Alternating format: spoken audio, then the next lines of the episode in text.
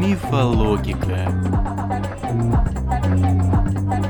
Всем привет! В студии я, Анастасия Баканова, и мы продолжаем разрушать самые распространенные мифы из разных сфер нашей с вами жизни в серии подкастов «Мифологика».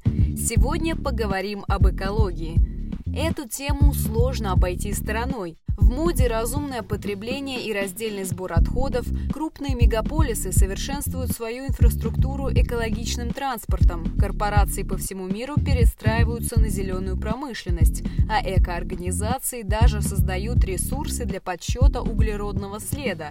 Но не всем экологическим трендам стоит верить.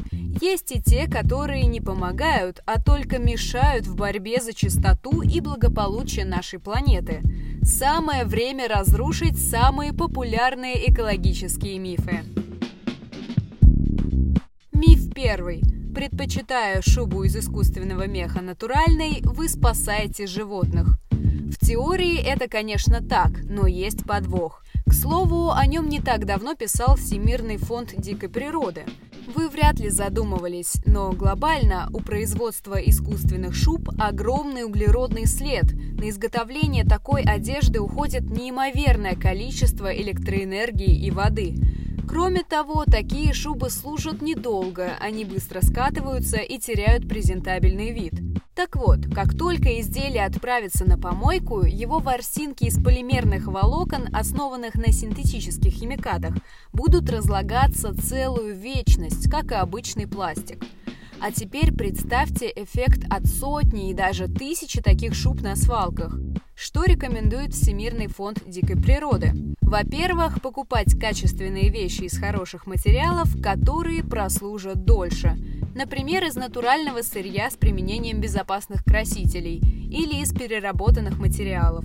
А если все-таки очень хочется шубу, можно зайти в любой секонд-хенд и взять, например, ношеную из натурального меха.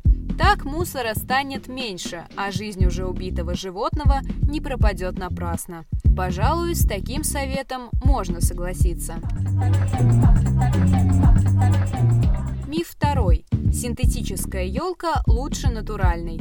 А вот и нет. На самом деле гораздо экологичнее покупать не искусственную, а живую елку, специально выращенную в питомнике для продажи на Новый год или Рождество. В Европе, кстати, на елочных ярмарках давно практикуют продажу елок в горшках, у которых сохранены корни. Такие живые деревья после праздников можно пересадить обратно в лес. Не факт, что приживется, но попробовать стоит. В любом случае, живую елку проще утилизировать. В Москве, например, акция по утилизации новогодних деревьев проходит аж с 2016 года. В прошлом году в столице работало более 500 таких пунктов. Чем плохи синтетические или пластиковые елки? Здесь все просто, по аналогии с шубами. Большинство искусственных деревьев под Новый год производится и транспортируется из Китая, а уровень затрат энергии на этот процесс крайне высок. Даже если искусственное дерево прослужит вам около 5-6 лет, выбросы СО2 от покупки натурального дерева все равно будут в 3,5 раза меньше. Так что лучше приобретать натуральные деревья, но только у тех продавцов, которые делают честный бизнес и не занимаются незаконной вырубкой лесов. Миф третий. Бумажные стаканчики не вредят окружающей среде. Представим, что кофейня около вашего дома решила стать эко-френдли, отказалась от пластиковых трубочек и крышек, но все еще предлагает кофе в бумажных стаканчиках. Тогда я вам скажу, что попытка не удалась. Многие кофейни прибегают к подобному маркетинговому ходу, порою не зная, что вред для экологии от бумажных емкостей для напитков такой же, как от пластиковых.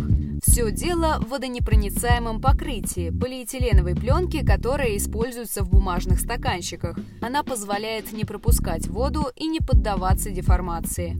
Чтобы переработать такую посуду, нужно отделить один слой от другого. Естественно, таким трудоемким процессом никто не будет заниматься, включая специализированные заводы по переработке отходов. Но есть альтернатива. Можно приходить в кофейне со своим многоразовым термосом. Вот это действительно разумное потребление. Может, вы слышали, а может и нет, что сейчас в тренде посуда из косточек авокадо. Эта идея зародилась в Мексике году так в 2019 -м. Одна мексиканская компания BioFace выпустила серию одноразовой посуды, которая спустя год использования разлагалась за 240 дней. Секрет был в главном материале производства – авокадо. В Мексике фрукта достаточно, и эта страна поставляет 50% авокадо по всему миру. Поэтому идея биоразлагаемой, а главное нетоксичной посуды из косточек стала гениальным решением.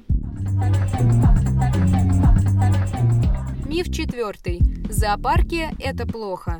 На самом деле, цивилизованные зоопарки – это спасение для животных, я подчеркиваю, цивилизованные. Такие зоопарки сотрудничают с центрами, где работают биологи, зоологи, орнитологи, ветеринары и другие специалисты, которые не только заботятся о животных, попавших в беду, но и пытаются сохранить редкие виды. Зоопарки нередко принимают участие в программах по спасению исчезающих видов. Животных разводят, а затем выпускают на волю в привычные ареалы. По сути, это восстановление популяции, то есть реинтродукция. Так когда-то были спасены от полного исчезновения зубры, лошади Проживальского и олени Давида. А совсем недавно, летом этого года, в Центре воспроизводства редких видов животных Московского зоопарка родились птенцы-дрофы, птицы, находящиеся под угрозой исчезновения. Еще один удачный пример – зоопарк в австралийском городе Перт. Там с 90-х годов и до сих пор реализуется программа по восстановлению популяции крапчатой сумчатой мыши. По данным на 2016 год, зоопарком было выпущено на волю около 900 таких мышей. Миф пятый. Леса легкие всей планеты.